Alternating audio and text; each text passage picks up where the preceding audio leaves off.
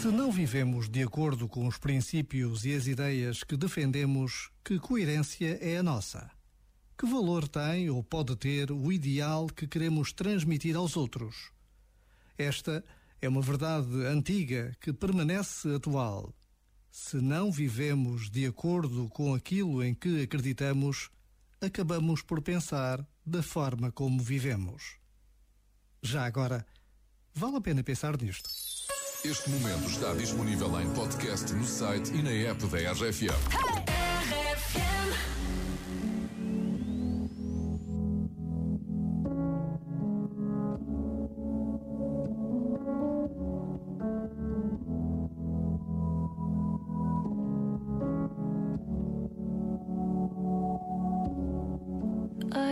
Dream. I got everything I wanted. Not what you think. And if I'm being honest, it might have been a nightmare to anyone who might care. Thought I could fly,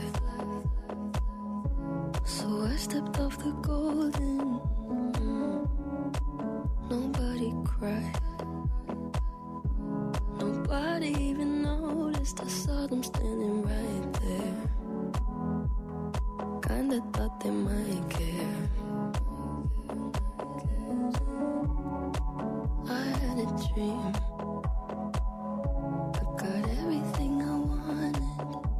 But when I wake up, I see you with me.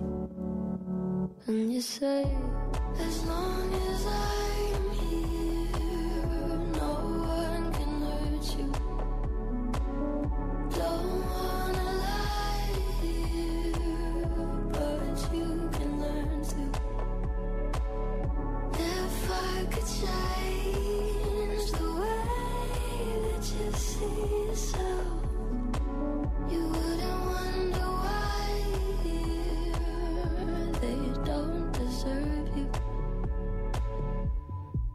I tried to scream,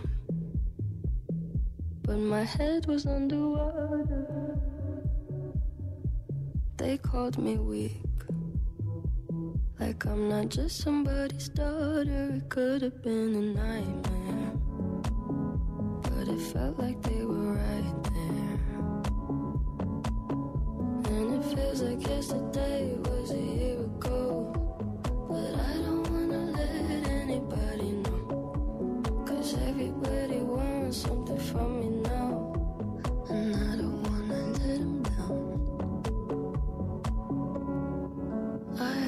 dream.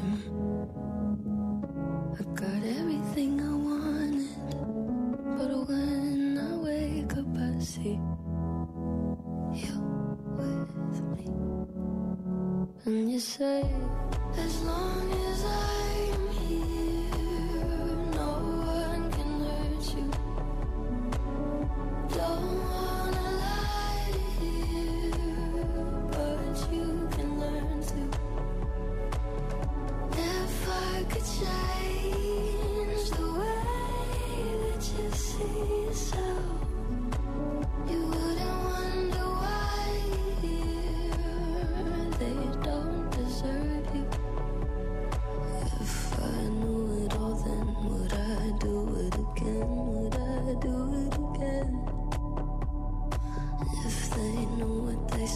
would go straight to my head, what would they say instead?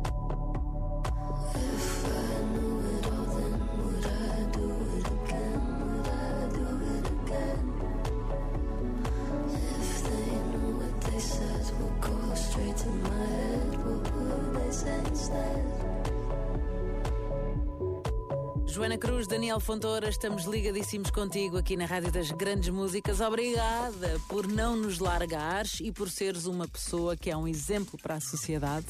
Que é isso que nós queremos. É, com certeza. Pessoas que são, são um exemplo. Olha, por exemplo, os japoneses. Eh, As figuras públicas japonesas e alguns desportistas têm que dar o exemplo. Sim. E se não forem pessoas e cidadãos exemplares, são sancionados. Imagina tu que é um rapazito com os